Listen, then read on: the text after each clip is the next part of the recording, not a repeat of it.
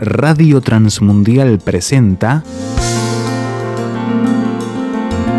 Los grandes temas. Un tiempo donde el pastor Salvador de Lutri nos lleva a pensar en la problemática más profunda del ser humano. Los grandes temas. Capítulo 24 del libro de Josué versículos 14 y 15. Dice así la palabra de Dios. Ahora pues, temed a Jehová y servidle con integridad y en verdad. Y quitad de entre vosotros los dioses a los cuales sirvieron vuestros padres al otro lado del río y en Egipto, y servid a Jehová. Y si mal os parece servir a Jehová, escogeos hoy a quien sirváis. Si a los dioses a quienes sirvieron vuestros padres cuando estuvieron al otro lado del río, o a los dioses de los amorreos en cuya tierra habitáis. Pero yo y mi casa serviremos a Jehová. Vamos a inclinarnos en oración. Señor, bendícenos ahora al reflexionar sobre tu palabra. Habla, Señor, a nuestro corazón. Danos una noche de salvación. Te lo pedimos por Cristo Jesús. Josué es un viejo guerrero cuando está diciendo estas palabras que nosotros acabamos de leer. Es un viejo guerrero que ha superado tal vez largamente los 80 años. Es un hombre que vio correr durante su vida mucha sangre, que conocía muchas estrategias porque era un militar que había estado bajo la autoridad tal vez del conductor más famoso de la antigüedad, que era Moisés, y que tenía experiencia propia también porque él había conquistado el territorio donde el pueblo al que guiaba estaba asentado. Yo me imagino que este hombre, después de haber tenido una vida victoriosa, habrá recibido siempre la consabida pregunta que tienen todos los que descollan en algo. La pregunta es, ¿cuál es el secreto de su triunfo? Una vez Rockefeller dijo que él estaba harto de que los periodistas que se acercaban a preguntarle le preguntaban cuál era el secreto para ser rico. Dice, parecería que todo el mundo está tratando de encontrar en mi vida algo que ni yo mismo sé qué es. Cuando terminó la Segunda Guerra Mundial, los reporteros se acercaban a Churchill y le preguntaban cuál era el secreto del triunfo. Y él dijo en una de sus respuestas, una cosa sé, la solución al problema de los hombres está más allá de sus posibilidades. Estaba queriendo decir que realmente no había un secreto de triunfo que él pudiera dar, porque la solución que todos buscan cuando se acercan al triunfador para decir, ¿cuál es el secreto que usted tiene? La solución esa no la tiene la persona. Hay una respuesta que está más allá, más allá de las posibilidades de los hombres para encontrar el triunfo. Y yo encuentro una coincidencia entre estos dos hombres, una coincidencia entre el primer ministro inglés de la Segunda Guerra y Josué, hace 3.400 años atrás. Los dos creían realmente que el secreto del triunfo no estaba en una estrategia determinada, no estaba en una forma de encarar la lucha, que el secreto no estaba en un plan meduloso, que el secreto no estaba en un buen entrenamiento o en una disciplina rígida, sino que con todas estas cosas se podía fracasar en la vida, porque el secreto estaba más allá de las posibilidades de los hombres. Y por eso cuando él trata de revelar el secreto del gran triunfo, se remite a Dios, a Dios. Porque no es según el balance que él hace de su vida, la gran victoria que él ha tenido, la gran conquista que ha hecho, no es el resultado de una estrategia, de un plan, de un buen entrenamiento, ni de una disciplina rígida, sino es el resultado del compromiso de Dios con ellos y del compromiso de ellos con Dios. Es bueno saber esto, que el triunfo en la vida, eso que nosotros llamamos triunfo y que otros llaman felicidad, no es el resultado de una buena estrategia, ni de un plan meduloso, ni de un buen entrenamiento, ni siquiera de una disciplina rígida. Que el triunfo en la vida está más allá de nuestras posibilidades. que el triunfo tiene que ver con la presencia de Dios en nuestra vida. Y yo quisiera detenerme en tres cosas que dijo Josué en un largo discurso, del cual hemos extractado solamente dos versículos, pero las cosas que él dijo en ese largo discurso. En primer lugar, Josué dijo, tenemos que aprender el mensaje que nos deja la historia. Si uno lee la historia de los hombres de acuerdo a la ideología del que la escribe, va a encontrar diferentes interpretaciones para el auge y la caída de los grandes pueblos. Siempre se buscan razones económicas, razones sociales, razones estructurales. La humanidad sigue andando y trata de solucionar estos problemas. Sin embargo, hay decadencia, decadencia, tanto en los que han solucionado sus problemas sociales como en los que no lo han solucionado, decadencia tanto en los que han solucionado los problemas económicos como en los que no lo han solucionado, y decadencia también en los que han solucionado sus problemas estructurales tanto como aquellos que no quieren solucionarlo. Nosotros muchas veces creemos que la decadencia de nuestro pueblo se debe solamente al, problema económico y social. Los países que tienen desarrollado muchísimo más su economía que nosotros y que están mucho mejor que nosotros, son más decadentes que nosotros y han triunfado mucho menos que nosotros y toman más pastillas que nosotros y tienen más problemas de angustia, de ansiedad, de estrés y de tantas otras cosas que nosotros mismos. Porque todo depende de nuestra relación con Dios. Todo depende de lo que el hombre hace con su Dios. Porque en, última instancia el problema del hombre no es un problema ni económico, ni social, ni estructural. El problema del hombre es un problema de tipo espiritual. Y lamentablemente nos damos cuenta de que nuestro problema es un problema de tipo espiritual cuando vemos que las sombras de la muerte se acercan a la vida. Y ahí nos damos cuenta que nos hemos olvidado de las cosas fundamentales y que nos hemos dedicado a las cosas accesorias. En el lecho de muerte de muchas personas uno descubre que esa persona está abriendo sus ojos a la realidad de lo que lo verdaderamente importante lo ha postergado. Y ahora se da cuenta que si replanteara su vida, la replantearía en una forma, la plantearía en una forma diferente, pero ya es tarde. Todo depende de nuestra relación con Dios.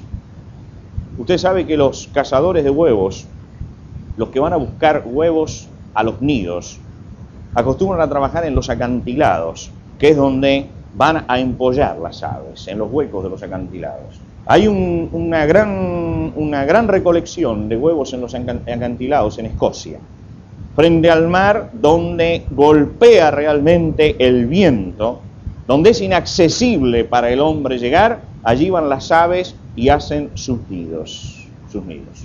Como es imposible llegar por mar por la violencia del viento y de las olas, los hombres buscan alguna peña que esté debajo, lanzan una soga atada desde arriba, bajan con esta soga van recogiendo huevos y se afirman en la peña. Uno de estos cazadores un día bajó por la soga, la hizo balancear, paró en un peñasco, estaba anocheciendo, el viento violento y él sacaba huevos y los ponía dentro de su canasta y tenía ya lleno como para subir y de pronto se le suelta la soga. Pero no estaba en la vertical. Él había se había balanceado, por lo tanto la soga se fue y en ese instante él se dio cuenta que tenía una sola oportunidad en su vida, que era cuando la soga volviera en movimiento pendular, que era el único momento en que iba a poder agarrarla, porque la segunda vez ya iba a perder fuerza y no iba a llegar. Y entonces soltó la canasta con todos los huevos, con todo lo que tenía, y se aferró a la soga que venía, porque en eso le iba la vida. Algún día nos tendremos que dar cuenta que el secreto de la vida no está en llenar la canasta de huevos, sino en aferrarnos de la soga. Esa soga única de salvación que es Dios. Todos nosotros tenemos una condena de muerte sobre nuestra vida. Todos nosotros llegaremos al fin. Todos nosotros tenemos el desgaste del tiempo en nosotros. Y algún día tendremos que enfrentarnos con la muerte, con la eternidad, con el más allá. Y en el momento en que tendremos que cruzar los ríos importantes de la vida, los ríos del sufrimiento final, los ríos finales de la muerte, es cuando ya no nos sirve la canasta de huevos que hemos juntado y necesitamos la soga que nos lleve más allá. Por eso, por eso el sabio Salomón decía, acuérdate de tu Creador en los días de tu juventud, antes que lleguen los malos años, antes que llegue el momento en que digas he perdido el tiempo poner a Dios en el lugar que le corresponde. Josué dice, señores, el secreto de la vida, los triunfos que he tenido, los triunfos que he tenido en el tiempo de Moisés, no se deben a mi pericia, sino a que yo estaba aferrado de una soga eterna, estaba aferrado a Dios. Sepan ver la historia, sepan ver la historia. Lean, dice en ese pasado, cada triunfo que tuvimos fue el momento en que estábamos dependiendo de Dios, cada fracaso fue el momento en que dejamos de depender de Dios.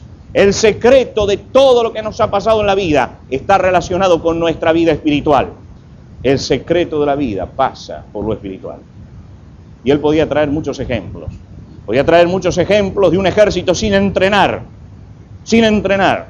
Recién salido de la esclavitud, aquel dirigió en una lucha contra un pueblo, Amalek, que quería destruirlos, sin entrenar, y vencieron porque la oración prevaleció ese día.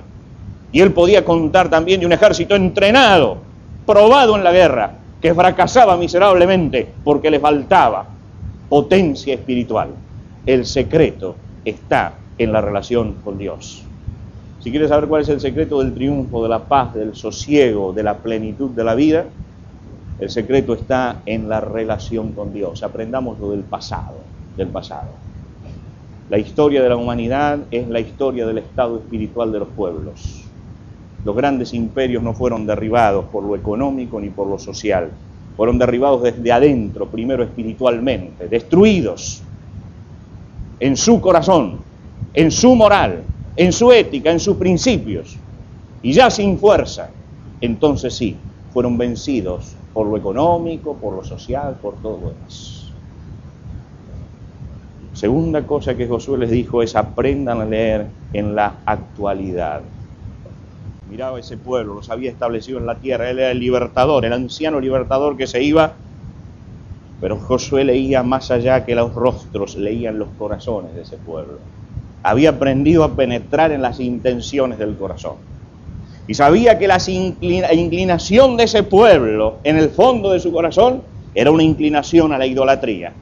Y aunque no tenían ídolos todavía allí alrededor, Él les dijo, señores, analicen la actualidad y quiten de entre ustedes los dioses. Quiten de entre ustedes los dioses. Nosotros nos sentiríamos muy ofendidos si en nuestro pueblo dijéramos que somos un pueblo idolátrico, idólatra y pagano. Nos sentiríamos mal porque creemos que somos un 95% de cristianos. Hace poco alguien se jactó de que en nuestro país el 95% son cristianos. Yo no sé, pero ese otro 5% debe estar pudriendo todo. Tengamos cuidado. Y este 95% de cristianos debe estar totalmente inactivo, porque acá está todo podrido con un 95% de cristianos. ¿eh? Los que roban son paganos. Los que producen la televisión son paganos. Están en ese 5%. Yo encuentro cada vez más violencia, más temor. ¿Qué pasa con ese 5% que está actuando tanto? ¿No será que es al revés? ¿No será que estamos viviendo en un país, en un pueblo pagano? Claro, nuestro paganismo es un paganismo bien disimulado. Y por eso no lo llamamos paganismo. Cuando los judíos quisieron ser paganos, después de salir de Egipto, los hebreos quisieron ser paganos, ellos disimularon su paganismo. Dijeron, vamos a hacer una fiesta a nuestro Dios y levantaron un becerro de oro y se inclinaron delante del becerro, hicieron una gran orgía, la orgía en homenaje a Jehová. Yo creo que esto es lo que nos está pasando. Tenemos o estamos viviendo en una sociedad idólatra y somos nosotros idólatras, idólatras. Tenemos una idolatría que pasa por nuestro corazón que no se hace a lo mejor de tantos muñecos exteriores ni de tantas manifestaciones externas, pero estamos viviendo con las manifestaciones de un pueblo idolátrico. Idolatría es todo lo que se interpone entre Dios y nosotros, todo lo que se interpone. Y nosotros estamos rindiendo culto de interposición, es decir, desplazamos a Dios para poner un culto a muchas cosas, tremendas cosas que nos absorben el tiempo y las fuerzas. Tenemos el culto al dinero, tenemos el culto al placer, el culto a la comodidad, el culto al descanso, el culto a la distracción, el culto a la diversión, pero no tenemos un culto a Dios. No tenemos un culto a Dios. Dios es el gran olvidado. Gabriel García Márquez, el premio Nobel, en Cien años de soledad, en esa, esa novela fantástica, cuenta que en el pueblo Macondo surgió una, una fiebre de olvido, de olvido. Así que la gente se olvidaba de todas las cosas. Era como una fiebre. Entonces, para solucionarla, dice que había uno que ponía papelitos, ¿no? Y ponía sobre la mesa, esto se llama mesa, y es una mesa. Esto se llama ventana, y es una ventana, para que todos se acordaran. Después puso un cartel grande que decía, este pueblo se llama Macondo. Y por último puso un tremendo cartel que decía, Dios existe, Dios existe. Y creo que en nuestro país necesitamos, si no poner un cartelito para decir esto es una mesa, esto es un banco, necesitamos poner un cartel grande diciendo Dios existe, Dios existe. Cuidado que Dios existe, ¿eh? Dios está allí. Porque en nuestro pueblo cristiano parece que nos hemos olvidado totalmente de Dios. Cada uno sigue su propio camino y busca su propia panacea y busca su propia satisfacción al margen de Dios. Ya va a llegar el momento, el último momento, en que entonces vamos a gritar Dios, acuérdate de mí. Pero vivimos como si Dios no existiera. Algunos tienen miedo en el último momento de la vida y se quejan porque dice Dios no contesta. ¿Qué pasa que Dios no contesta? Pero durante años Dios le estuvo preguntando, ¿qué pasa que no me buscas? Y no contestó. Y a lo último le hace la pregunta como reprochándole, ¿por qué no contestas? Es hora de que contestemos la primera pregunta, ¿por qué no me buscas? ¿Por qué no me buscas? Tenemos que leer la actualidad. Somos un pueblo pagano, somos un pueblo pagano. Tenemos el testimonio de la historia y tenemos el paganismo actual. Y entonces Josué les dijo, entiendan cuál es el mensaje de Dios. ¿Y cuál es el mensaje de Dios? Dice, escogeos hoy a quién vais a servir. Y yo quiero que este mensaje, después de 3.400 años, sea nuestro mensaje esta noche elijamos nosotros a quién vamos a servir. Elijamos delante de qué nos vamos a inclinar. Todos conocemos a Luciano Pavarotti. Cuando llegó a los 18 años, él quería seguir una carrera universitaria y también su carrera lírica. Y se lo dijo a su padre. Su padre tomó dos sillas. Puso una silla acá y otra silla acá. Y le dijo, Luciano, sentate en las dos sillas. Y él dijo, no puedo. Bueno, dice, la vocación en la vida tiene que ser una. O elegís una o elegís la otra, no las dos. Josué puso dos sillas. Dijo, señores, ¿qué vamos a hacer? ¿Vamos a buscar a Dios ahora o nos vamos a olvidar de Dios? Escojamos hoy, dice, a quién vamos a servir. Yo te digo esta noche, es definitoria para tu vida. Vas a llegar al momento de la muerte, pero cuidado, que Dios esta noche nos está haciendo elegir a cada uno de nosotros. No clamemos en el último momento diciendo, ¿por qué no me escuchas? Porque hoy Dios nos está convocando y nos está hablando, nos está hablando. Nos está diciendo algo a cada uno de nosotros. Nos dice, escogeos a quien sirváis. Escoged en este momento si voy a seguir por mi camino o si voy a volver los ojos a Dios. No sea que cuando llegue al final pregunte, ¿dónde está Dios? Y Dios me pregunte, ¿y cuándo me buscaste? ¿Cuándo me buscaste? Cuando Josué dijo, escogeos hoy, los estaba convocando a levantar los ojos hacia Dios. A levantar los ojos hacia Dios. El señor David Rato, dueño de una agencia de publicidad, decía, en cualquier lugar del mundo dicen que usted haga una cruz, usted haga una cruz, con ese grafismo, dice, evoca dos mil años de historia. Y eso es verdad. ¿Quién no conoce en nuestro mundo occidental la cruz? Si yo dibujara hoy una cruz y preguntara qué es esto, ¿quién sería en Occidente el que dijera yo no sé qué es eso? Todos lo sabemos. Pero es hora de que reflexionemos qué significa esa cruz y que elijamos frente a esa cruz. En esa cruz hace dos mil años murió el Hijo de Dios, Jesucristo, Dios hecho hombre. No murió un hombre cualquiera. El imperio romano levantó miles de cruces. Crucificó a miles de hombres de todos los pueblos. Algunos los crucificó con justicia y a muchos otros los crucificó con injusticia. Entre aquellos que crucificó con injusticia en el último lugar de la tierra había un judío que se llamaba Jesús. ¿Qué pasó con este judío crucificado con injusticia que ha conmocionado el mundo y que hoy lo estamos evocando? ¿Qué ejército movió? ¿Qué descubrimiento científico hizo? ¿Qué dejó filosóficamente a la humanidad para que lo evoquemos? ¿Saben qué dejó? Dejó un sacrificio. Dejó un sacrificio. Aquel Jesús era el Hijo de Dios que vino al mundo a morir por nuestros pecados, a morir por nosotros. Y ese Hijo de Dios que viene al mundo para morir por nuestros pecados, el que es el que exige en nosotros una definición, una definición. La cruz no es el adorno del mundo occidental. Nosotros hemos creído que la cruz era el adorno del mundo occidental. No es el adorno del mundo occidental la cruz. La cruz es la encrucijada del mundo occidental. Lo que hacemos con la cruz es lo que define nuestra vida. La cruz no es un adorno, no es un adorno. Es una realidad histórica única entre los hombres. Dios, Dios, manifestado en carne, murió en la cruz por nuestros pecados, por sus pecados y por mis pecados. Usted no puede ignorar esto y dejarlo de lado. Usted puede decir, no ha pasado nada en la historia de Occidente. Usted tiene que enfrentarse con esa cruz de Jesús y tiene que tomar una decisión frente a esa cruz de Jesús. En definitiva, los hombres no se condenan por sus pecados. El problema del pecado tiene solución. En la cruz de Jesús tiene solución el problema del pecado. El hombre se condena porque se niega a mirar esa redención de Dios y apropiarse de ella. Hay una leyenda africana que cuenta de que en una tribu las vacas comenzaron a dar por la mañana menos leche.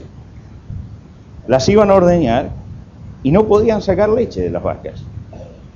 Entonces dijeron, alguien las está ordeñando antes que nosotros, pero ¿quién puede en esta aldea perdida en la selva venir a ordeñar las vacas de noche? Pusieron allí a un jovencito para que vigilara. Y cuenta la leyenda que este jovencito estaba vigilando a las vacas esa noche, cuando en un rayo de luna viene una doncella celestial y ordeña las vacas y se lleva la leche al cielo. Entonces, este jovencito la segunda noche pone una trampa y en la trampa cae esta doncella celestial. Y el jovencito le dice, dice, ahora, dice, quiero que seas mi esposa. Y ella le dijo, sí, con una condición. Yo vuelvo tres días al cielo, tres días, y luego bajo para casarme contigo. Se fue tres días al cielo y al tercer día bajó con una caja y le dijo, te voy a hacer el más feliz de los hombres, pero no abras esta caja. Y la dejó. Un día que la doncella se fue, el hombre fue y abrió la caja y estaba vacía. La miró, cerró. Cuando volvió, ella lo enfrentó y le dijo, abriste la caja. Y él dijo, sí. Dice, pero ¿qué problema hay? La caja estaba vacía. La caja estaba vacía. Y entonces ella dice, entonces te voy a abandonar. Dice, pero ¿por qué? Si la caja estaba vacía. Y ella le contestó, no te abandono porque abriste la caja. Tarde o temprano la ibas a abrir. Te abandono porque dijiste que estaba vacía. En esa caja yo traje el aire del cielo, el olor del cielo, y no supiste verlo. No estaba vacía. No te condenás porque la abriste. sino porque no supiste ver lo celestial. El hombre no se condena porque ha pecado. Todos somos pecadores. Tendríamos que estar todos condenados. Se condena porque no sabe ver lo celestial. No sabe ver en Cristo al Hijo de Dios que muere por nosotros. Por eso yo te invito esta noche a que veas lo celestial. A que no digas esta casa está vacía. Tarde o temprano todos tenemos pecados de comisión que nos condenan. Pero no podemos negarnos a mirar al cielo. Y el que eleva los ojos a Jesucristo y dice, yo te elijo, Señor, para servirte, es aquel que encuentra el secreto de su vida. El triunfo en la vida está más allá de las posibilidades del hombre. Se necesita la presencia de Dios. Y para tener la presencia de Dios hay que mirar la cruz. Y no hay que verla como algo hueco y vacío. Hay que ver el mensaje celestial que había en esa cruz. Y cuando uno va con su carga y con su arrepentimiento y dice, Señor, aquí estoy, me arrepiento de mi pecado, pero hoy elijo servirte, en ese momento es cuando la vida del hombre es cambiada.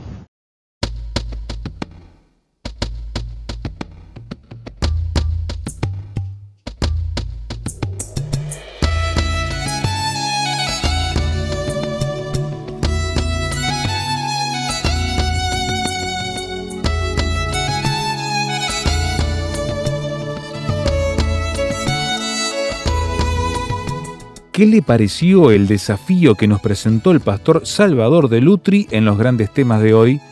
¿Qué preguntas, aportes y discusión le gustaría compartir con nosotros? Déjelo saber a través del 091-610-610, SMS o WhatsApp. 091-610-610. Si está fuera de Uruguay, agregue el número en su libreta de contactos así, símbolo de más 598 91 610 610. La reitero, símbolo de más 598 91 610 610. Encuéntrenos también en el sitio web tierrafirmertm.org para escuchar los audios de este y los demás grandes temas. Tierra Firme, rtm.org.